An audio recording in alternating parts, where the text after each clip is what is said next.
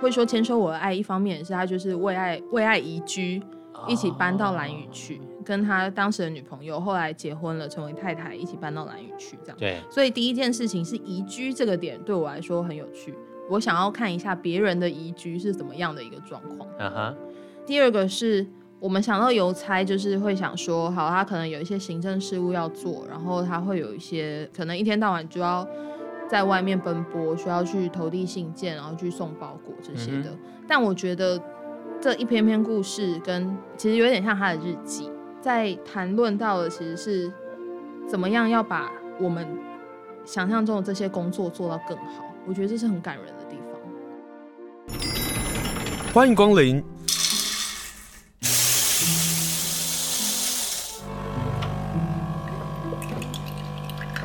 今天的盛情款待，请享用。今天访问的是诚品书店花莲原百店的店长苏艺兴。Hello，艺兴好。大家好。先问一下，诚品书店在花莲五年啦。我们二零一八五月底跟大家见面，所以今年算是第五年，撑过所有的疫情，然后。嗯，所有的开店预呃，还有开店蜜月期，然后什么的，对，撑到现在五年了。你自己觉得成品书店花莲原百店啊，在花莲的销售啊，会有一些特别的地方吗？我自己把花莲店定位成我可以补足这个城市其他书店很多没有经营的商品的一家店，所以我希望是跟其他书店共荣。你很会打广告，共荣并存这样子，因为我们有的资源就是我们有卖比较多的，我现在好像又在打广告，没关系，就是儿童类，然后或者是外文书，或者是文具用品，这些是呃可能其他。城市里其他书店比较没有的区域，我觉得我们刚好可以补足这一块，所以大家不管是去哪一间书店，嗯，我觉得在这个城市的居民其实是富有的，因为他们有很多面向的选书，很多面向的商品是可以挑选的。我们其实不输大城市。嗯嗯嗯，好，今天苏奕欣说的这些让我就比较安心了。我接下来开始等下一个五年。很担心啊，诚、呃、品离开，也很担心其他独立书店共荣共好。那这是五周年啊，那现在其实有一个叫做文化部的文化币。老实说，这不关我的事，因为 我也不是年轻人，我也没有拿到文化币。那我为什么要讲这件事情呢？因为它好像时间很长，时间蛮长，对于文化相关的事物都有帮助。比如说，如果你是做文化的料理的。你也可以获得补助，你也可以使用在那里哦，所以它的 range 很宽呢。哇，这一块我不知道哎。比如说，他可以去预约呃原名料理这样子的吗？就是或许呃或许或许或许，就是你要看他的店家有没有公布这个事情。嗯、就是我发现哦，原来如果他一直在在做文化的工作的时候，这个很棒哎。对啊，然后我说哦这。这个文化币好好用哦，嗯，但我们已经 根本两倍那个年纪。对，这个文化币到底是什么？你可以先跟大家介绍，然后谁会使用？然后呢，成品书店又如如何看这个事情？好，文化币的起源其实是文化部或者是主管机关看到去年前两年疫情发放的艺 FUN 券，其实为艺文产业带来蛮丰厚的回馈。嗯就是大家其实不是不买东西，而是在等一个时机，或者是说它可能会被优先顺序排在比较后面，所以有一些刺激的补助，它会是可以呃触动这些销售的。那另外一个就是对于今年度满十八到二十一岁的这些学生来说，他们过去在高中不管是入学或是要办毕业典礼的时候，他们其实都受到疫情的阻碍，其实是。天选之人的那三年的学生哦，对啊，他们连办个毕业典礼都没办法办。就算他入学的时候就遇到二零二零第一年，然后毕业的时候还在疫情中，所以他整个三年可能都在学校，都在家里度过，然后也跟同学没有什么连接。我觉得那好像是，我觉得高中生涯消失了三年。对啊，而且我觉得没有高中生活好像有点可惜哎，就是神奇哦。突然越讲越觉得他们有点辛苦，所以文化部就特别挑了这三年内。的学生就是给他们一些小小的回馈，他可以用文化币去参与一些艺文活动，或是购买书籍这样子。我在跟那个朋友们讨论到这件事的时候，大家说什么啊？家长也需要有文化币啊！他们就是在那三年内也是受尽 孩子在家的折磨。我觉得好像也可以考虑一下、哦，也是可以考虑一下、啊。对，这个可以叫什么？嗯，文化爸爸币，味味道精，味道精听起来就不是很舒服、哦。比如说，好，现在它已经施行一阵子了嘛，对不对？然后在成品使用文化币的话，他们会大概会买什么样的东西啊？呃，大部分我们可以使用的范围，其实就是顾名思义，还是要有跟台湾文创或是就是书籍相关的商品。嗯、然后我们这从六月初到现在观察下来，就是同事们之间都会有一些交流。在结账的时候想说，原来现在孩子会看这些东西哦。我们非常呃。我老实说，我们其实思想非常狭隘。我们一开始针对漫画或是轻小说，嗯，这类的商品是有比较着重在备货的，嗯。但是我们后来接到的，不，十八到二十一岁的年轻人，他们会开始看理财书了啊！而且他们是出于自己的自身的意愿，跟 没有什么家长在说你帮我买这本什么的，没有，他们是真的自己挑选。比方说理财入门。或者是一些呃基础的股票投资的书籍这样子，我就跟同事讨论说：“天哪，十八岁的时候我有钱买股票吗？我根本不知道。”没有啊，我有钱理财吗？没有啊，他们他们有，或者是说他们，他们开始存钱了，对，或者是说他们现在开始想要先了解这些事情。我觉得这是每一代的孩子真的是很不一样。我参加过文化举办的那个少年选书师的活动，我才知道少年们喜欢读轻小说。嗯。那我我觉得读书多好，并不一定要是设定他到底读哪一类，或者是轻小说，或者是文学小说之类的。但你刚刚说到你们背书啊，但我真说真的，轻小说应该大概就是国中、高中就结束了，然后到了大学之后，他们的需求也就跟着就不同了。但我没有想到会是财经类的。然后有另外一个方向比较令人。呃，稍稍欣慰，uh huh. 是呃，理财书大大部分它没有很绝对，大部分是男生在购买，对，然后女生现在会买小说了。哇，我们的文学，因为必须说文学类的书籍其实已经惨淡蛮久的了，啊、除非你有真的大师级，或者是大部分可能会是四五十岁的呃爸爸妈妈，或是五六十岁的长辈在购买，对，所以其实蛮多。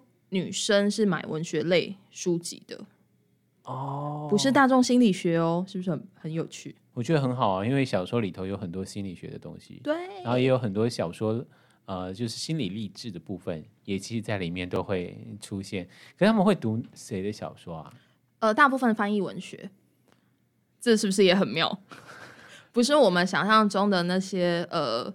IG 作家或者是网红作家，所以我觉得真是太好了。我觉得这一个世代非常值得期待。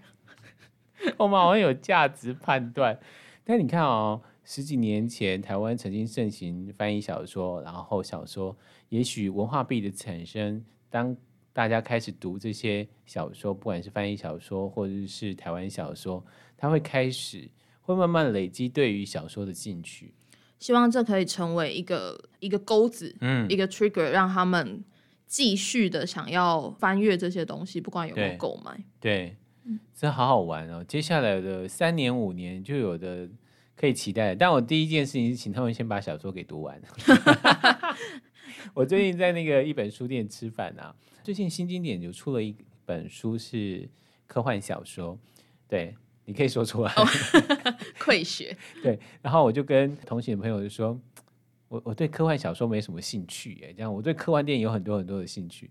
然后一本小说的主理人就说，那你要不要买一下《沙丘》？我就抬头看，你知道《沙丘》那一 沉奥的，然后他就说啊，里头有其实包括了政治啊、文化啊什么的什么层面啊，听起来是很有趣。可是我看到那个厚厚的一叠啊。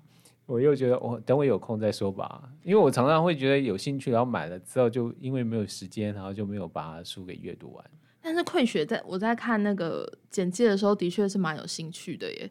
他的兴趣在哪里？呃，我觉得它不是像沙丘那样，它是立基在非常非常非常遥远的以后，对，然后加了一些幻想的成分。我觉得溃血蛮蛮脚踏实地的哦，好像就是五年十年内会发生的事情这样子。然后我想到，因为我也不太看科幻小说，但是很久以前我也被同事推荐《火星任务》，他后来有改编成电影。对，那《火星任务》他就说这本真的很简单，就它不难，它不会是我们想象中哦很多机器人或者是一些跟 AI 相关的内容，它就真的只是一个被抛在太空舱。在宇宙间的人想要回地球，嗯，所以他会用很多呃，有点像生存游戏的知识，或者是一些为了活下来的手段去、嗯、去研发出的故事，嗯，嗯就瞬间推了一本，那本真的很好看，电影我没有看，但书非常好看。好，所以呢，这个炎热的夏天要去哪里躲 炙热的太阳？书店。产品书店可以给提供给大家做参考，而且科幻小说一读，常常会是你就真的会进入到那个科幻的世界。嗯，他们的世界观都架构的很完整。嗯，这件事情是很好玩的，就是我们看电影看习惯了，我们觉得科幻是影像的，可是当它变成文字的时候，你如何去架构那个影像，然后又回头去看人性，在这个小说里头如何呈现？好，这是文化比上的这个话题，嗯、男生。十八岁到二十一岁的男生开始买起了财经书啊，然后女生开始看了翻译小说。那其他呢？其他的话，呃，还有一批人，就是跟我们想象中的比较雷同的，是大家会去找一些目的型的书籍，比方说语言书啊。所以近期的多义卖的非常好。真的假的？嗯，大家真的压力好大哦。现在就是有了一千两百元的文化币，还是回到那个求学的需要。但我有点难过的是，想说哈，就是在其他娱乐性呃，不能说娱乐性质，就是非目的型的商品内，嗯，他没有看到想要的，嗯，就是可能呃还没有被引发出想要阅读的心，但是终究是有花有花钱嘛，所以嗯。嗯这些还是很棒的一件事情。好，所以他们会分这三类。对。然后你你们从中又会观察到哪一些其他现象吗？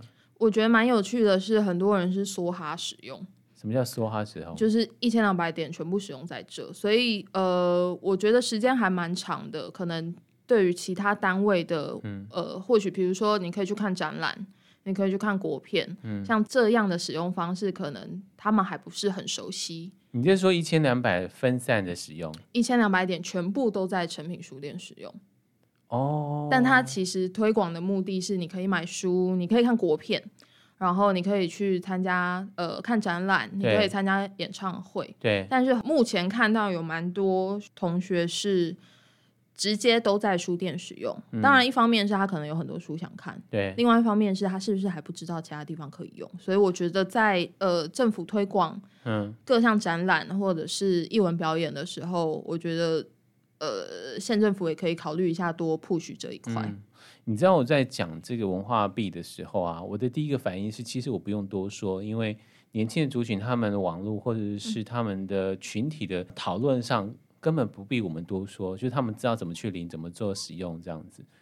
但是这样听起来，就是他们并没有很分散的使用，我觉得多重的使用、嗯。我觉得还有一个是他们没有看到吸引他们的展览哦，这个我觉得是一个比较大的点。然后跟呃。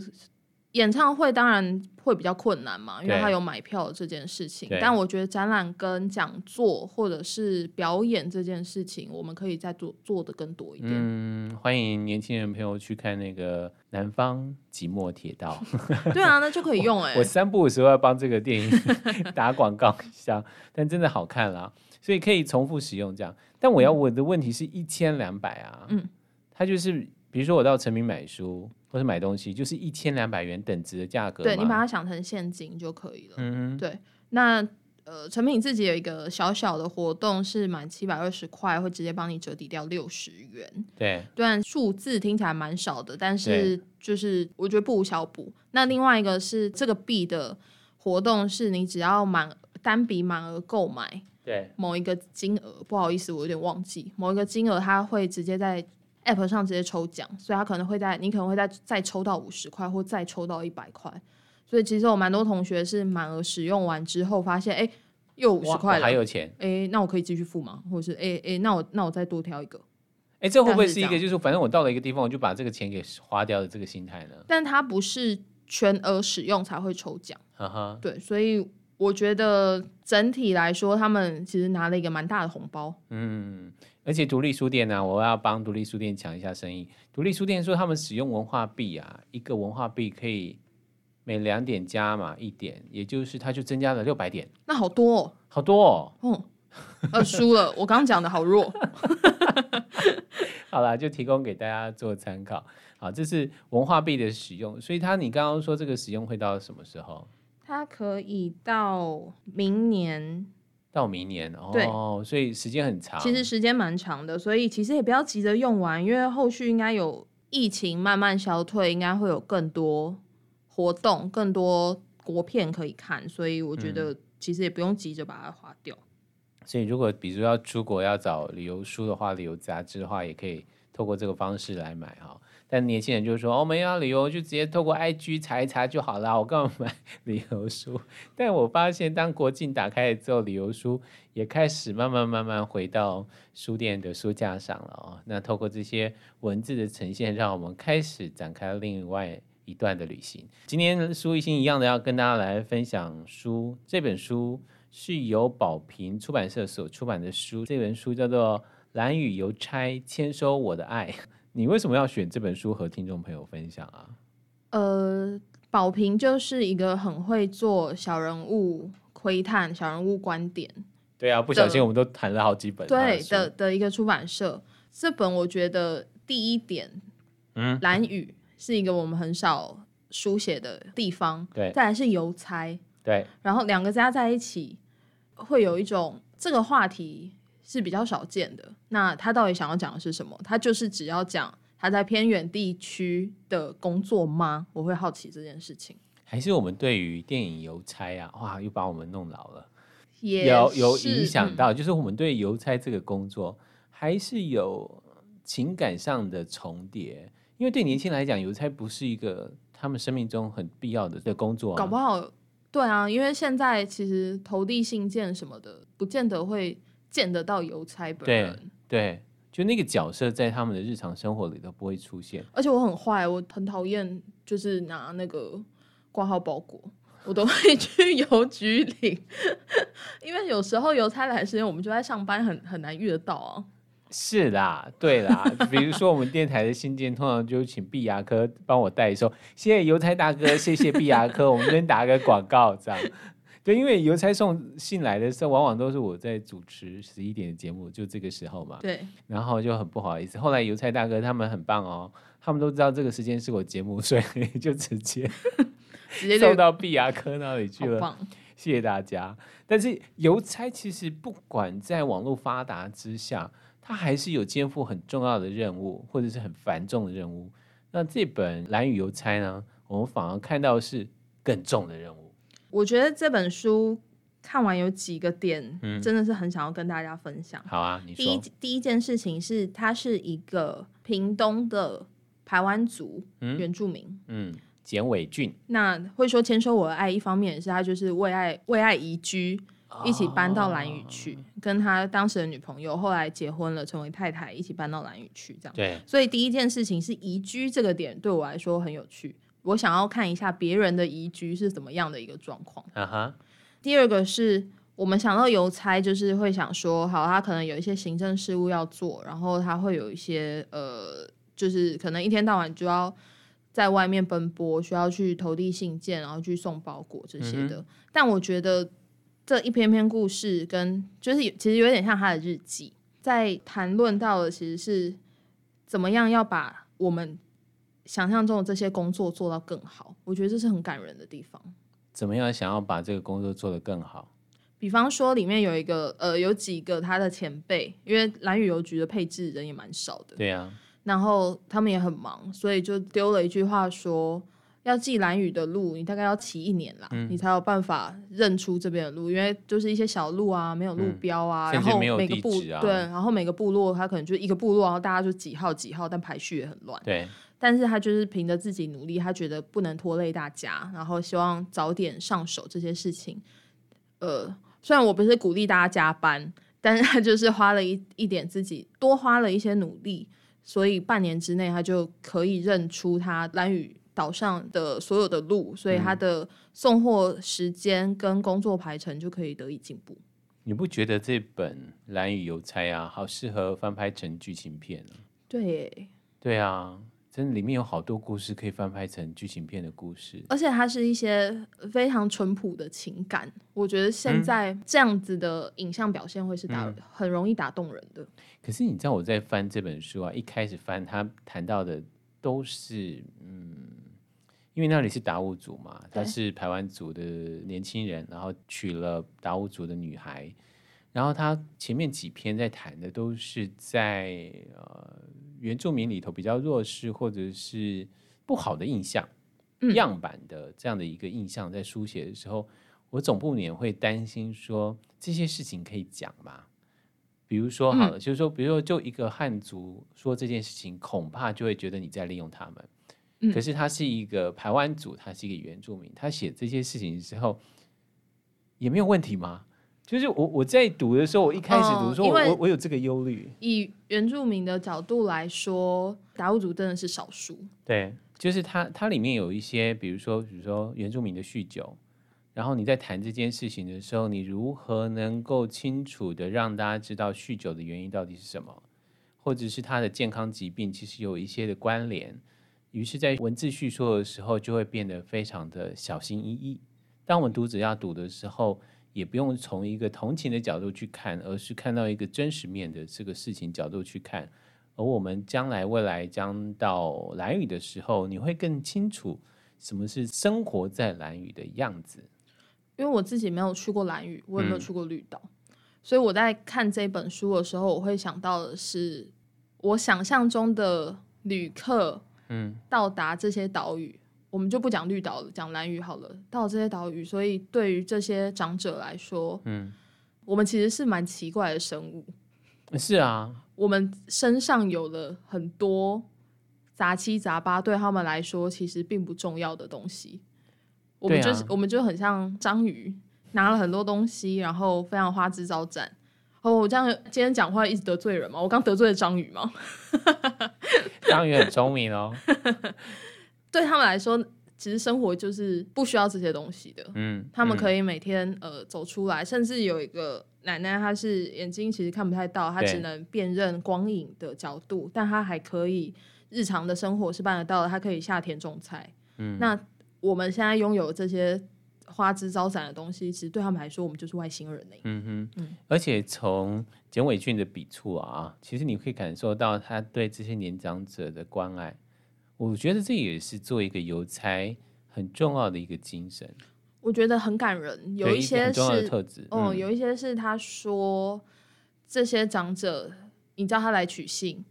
因为重听，所以可能就要喊好多次，然后他可能也不在家里，他可能在旁边海边什么的。嗯、找到他之后，你还要请他去拿印章，哇，那又是一段时间。所以他每天的送信送货时间是一直不断的被拖延的。嗯，但他后来转念一想说，很可能这些人每天就只会跟他讲话，对，就只有他能够讲话了，对，所以他就会愿意花这点时间去陪伴这些人。我觉得他会愿意等。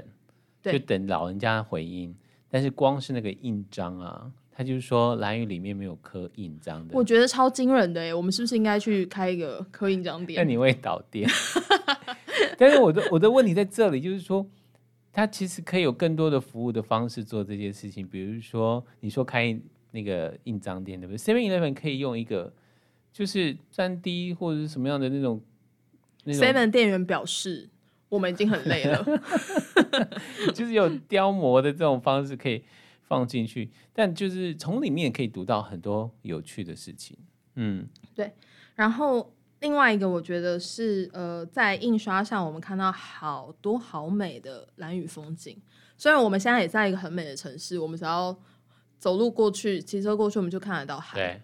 但是从呃，我觉得这个印刷上让人更能感受到说，对，他每天骑车经过的这些路线，都是一些非常有价值的自然风景，非常非常淳朴，非常能够打动人心的风景。然后我觉得有一段很有趣的事情是，呃，兰屿人会觉得，如果岛上有葬礼要举办的时候，对，整个村庄的劳动都会暂停下来。对，然后呢，他们还会放石头、放木头，引出另外一条路。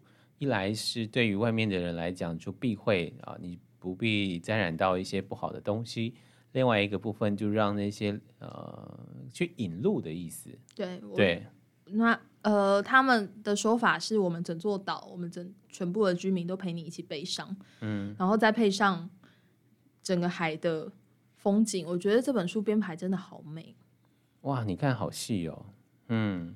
因为可能我最近太少看到山跟海了，最近好忙哦。读着读着这些呃老人家的故事的时候，读着读着翻到那个美丽的海，然后蓝色的海，然后呃湛蓝的天空，呢觉得哇，反而会勾起你对于东部的这个想象。对，嗯，然后。另外一个是这本书的文案是写的是，它不只是送信，它深刻改写邮差的意义跟价值。嗯，所以看完之后，我就是想说，所以我们本来对邮差的这个工作的想象是什么？就是他就是送信送东西。嗯，但是对于呃兰屿人来说，他可能是他可能是他们的生命线诶，他可能是他们的救命绳索，因为包括药品。对，这也是我万万没想到的事情。对，没有错。就是他们有一些呃，有一些长辈需要拿药的时候，可能呃，兰屿是没有被配给的，所以他必须把健保卡寄到在台湾本岛工作的小孩那边，然后小孩再帮他去医院挂号，然后再拿药，然后再寄回来。对，所以他必须预前做这件事情，有好多事情要预前准备哦。对对，然后万一呃天气不好的时候，船没开，那些药品可能就没办法到的，那又是另外一个故事。就是我们在看台风要来的时候，我们只会想说，哈，这个不会进来，这个、不会放台风假。但对蓝屿人来说，他可能哈，台风要来了，所以他必须先去拿药。对，他必须先订小孩的奶粉。对，他必须先订这些民生补给品，不然他可能就会有一段时间需要跟邻居们需要呃想办法度过嗯船没开的日子。嗯，但他们从了这个寄信当中，还有一个另外有趣的事情会发生啊，就是寄来的东西不一定是。住在那里的蓝宇的朋友们所需要的，有时候是小孩子的罚单。我觉得挺可爱的，想说为什么小孩子不会改他的户籍地址呢？但后来想到，啊，不对，我们的驾照上面其实留的都是户籍地址，这真的很不方便呢。对啊，然后老人家又要把这个寄回去给他，不然你要叫老人家缴钱吗？也不对啊。对啊，那而且就是这样来来回回的。但是我觉得中华邮政是就是。使命必达啦，只是这个时间差什么的，真的很令人困扰哎。对啊，我们为什么会希望推广阅读的原因，就是我们透过阅读会看到不一样的世界。当不一样的世界呈现的时候，你会去想，那我们的生活是什么？呃，我觉得这些东西是比起影像，可能更深刻，可以划入你的脑海里。因为在阅读的时候，你会建构成那整个画面，然后会。用文字去慢慢铺排说，所以他一天的路程会是这样。嗯，我觉得这些呃，因为他会透过你自己在想象的过程，所以他更能深刻的刻画在你脑海中。嗯，讲这样的画面呢，就要讲到那个捕飞鱼，毕竟是蓝雨嘛，那总不免呢就觉得要看看想想飞鱼。这本书其实也有谈飞鱼，抓到的飞鱼，你必须要先去鳞才能够。送到家里，然后有一个理由是因为那个叫做费工的问题，就是当你先去领了，在海边先去领了之后，送到家里处理的时候，它就直接可以下刀，然后可以处理。但如果你的鱼鳞没有处理的话，或者是没有处理干净的话，它又是另外一个工，会导致大家做事上面不方便。类似像，而且在讲处理飞鱼的时候，他的岳父如何不让他切鱼？简伟俊作者就有一番的 OS，还挺有趣的。我觉得还有一个点是在这件事情上，他们很讲求效率。哎，对，对，就一来是他们很团结，然后群体群体做事嘛。嗯，然后一个部分就是你不要来耽误我的事情。可是呢，如果当简伟俊呢很认真的想要干嘛的时候，大家也会感受到这个青年的好。然后前面有呃，刚刚在讲到说他努力去记蓝宇的路，对，然后就是可能会拖延自己原本应该做的工作、行政工作的时间，所以他有时候会加班，甚至有一天还会加到半夜十二点。然后他的岳母说：“你这样的工作对兰兰屿人来说是不合理的，他们会觉得你好像没有明天。”然后我想说，啊、哦，好有达悟族的生活哲学。哦，可是那是不是就会一直拖下去？因为我一直有明天，真是社社畜的一个想法。对啊，那其中还有一个部分就是提到了蓝鱼，总会想到那个拼板舟。那拼板舟到底怎么做的？然后他们在这样合力做的时候，会碰到哪一些事情，或者是禁忌？这书也有提到。但是我看到的是拼板舟原来是用面包树的树干做成的拼板舟。这一块真的是我对达悟族的。风俗民情真的是非常不了解，嗯、所以在看这一块的时候，完全是抱持着一个新知识的角度。对，我也是用新新知识的角度。我觉得好有趣哦，对就是原来是面包树，原来大家要这样子分配，原来大家要这样子做，对，然后每年都要这样子做，然后它还会变成一个呃集体集体记忆。嗯，觉得我们现在很少会有固定大家一起做什么事的时候，比方说接下来端午节嘛。对啊，好，我们电视上可能会播划龙舟这件事情，可是有多少人也不看这件事了？端午节对他来说就是连假可以放几天，嗯、不用说要不要去看龙舟了，光是包霸掌，现在也没有人要去包粽子。哦，那你会立蛋吗？呃，哎，我还没有立过蛋呢。真的假的？会忘记这件事，对不对？对，每次都会忘。眼睛一飘就想说，哎，已经要一点了，那我不能立。那你会去拿五十水吗？我以前不知道五十岁，然后后来就是听说这件事情，我会保持着一个宁可信其有，然后开始迷信的状态，我会去到五十岁。我为什么会去到五十岁的原因，是因为我朋友会做那个那个植物植物的那个，我不知道怎么说去了。嗯、然后他就是，比如说不是说菖蒲，那时候不是要做菖蒲吗？嗯，嗯，嗯，嗯，也许你是去力啊，或者怎么样的。嗯那他们就会拿来说你要做成那个洗澡水哦，嗯，所以因为要弄这件事情，所以我就会去午时水。所以中午超忙哎，端午的中午。对，就十一点四十五分之后，你必须开水龙头把水放出来，然后给太阳晒。嗯，晒完了之后呢，你又必须要把它煮成给自己好运，然后去除那些污秽之气的洗澡水。对，但这件事情也不是大家一起做，所以我觉得我们好像很少，哦、我们已经缺乏这种。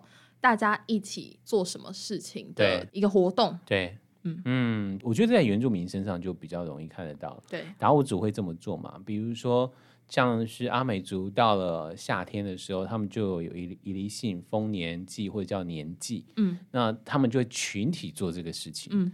那我我想这也是在让彼此的感情或者是关系变得更好的一，就是它是它是一个大家一起做事情的过年，嗯的概念，因为不然过年现在其实也没什么共同的事情要做了。对啊，然后连盖自己的房子也是大家一起合力盖房子，好有趣哦。但我想我应该会觉得很烦，就是大家都来跟你说台风来了，你家这样不行，你家这样会倒，你家这样会怎样？对，然后呢，你还要灌水泥，或者是你刚刚讲到他们丧礼。就是如果这家丧礼的时候，整岛的人都不能做，那你房子就要盖到停下来耶。对，然后台风要来了，然后又有很多人说啊，啊，你家这样不行啊，现在就不能做啊，好无奈哦。但是在他笔触下写起来，就会觉得哦，大家好可爱哦。对，就是在透过这个书的书写，然后我发现怎么那么可爱，然后你会觉得下次你去蓝屿的时候，那个情感，我相信那个连接会更强烈一点。就是在拍完美照之余，嗯，也可以看看当地居民的生活是怎么过的。他们是几点的时候会出来散个步，然后坐在海边看海，然后或者是会去田里面做一些什么事情。他们是用什么样的步调在在过生活的？嗯、我觉得这种旅游会蛮有意义的。嗯，然后这本书总不免会谈到一些老人家嘛，所以在书里头也会提到老人家在副驾驶座留下了痕迹，然后或者是。当他在送信的时候，有一封被封起的窗，就是平常会送信的窗子，或者这户人家已经没有人来收信了，而遗留下的痕迹，其实对于在台湾本岛在照顾老人家，其实你会发现，就真的是老人家随时可能会留下什么东西，是真的得要你亲身照顾的时候，在阅读的时候，你会感受到时间岁月在。邮差的这个行动当中，可以感受到这个消失的遗憾。我觉得宝平在找这些我们所谓可能呃小人物的时候，嗯、应该说他们身上都背负着一种一种气质，嗯，是非常脚踏实地，然后非常认真在看待自己所处的环境跟所做的工作，所以这些人写出来的故事，他没有什么华丽的辞藻，然后也没有读完之后可以增进你的什么写作能力或者什么的没有，嗯、但是他们有的故事都好精彩，嗯、他们有的故事都好贴近人心。我觉得这个是他们在选书或是选作者上非常厉害的一点。嗯，那最后呢，我想要念一段简伟俊所写的，就是出海的男人在丧礼的时候必须要提早返回村子，然后丧礼的时候，农作的妇人得要放下工具返回居住的地方。那其中像是在修缮道路的，也得要熄火停机。他说：“当你伤心难过，我选择静静的待在屋里。”或阳台上看海。当你眼眶放湿，我宁愿不在海上画出一道道白色浪迹。当你失去至亲，我也在记忆里寻找着和他共处的身影。那这也是他们村民所做的一切，也是尊重商家。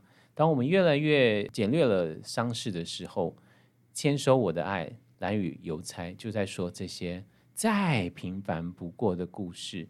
可是我们却透过简伟俊的文字，又再一次、再一次感动。即使只是那个几张的照片，还能够感动到我们的苏一心，也是厉害的地方。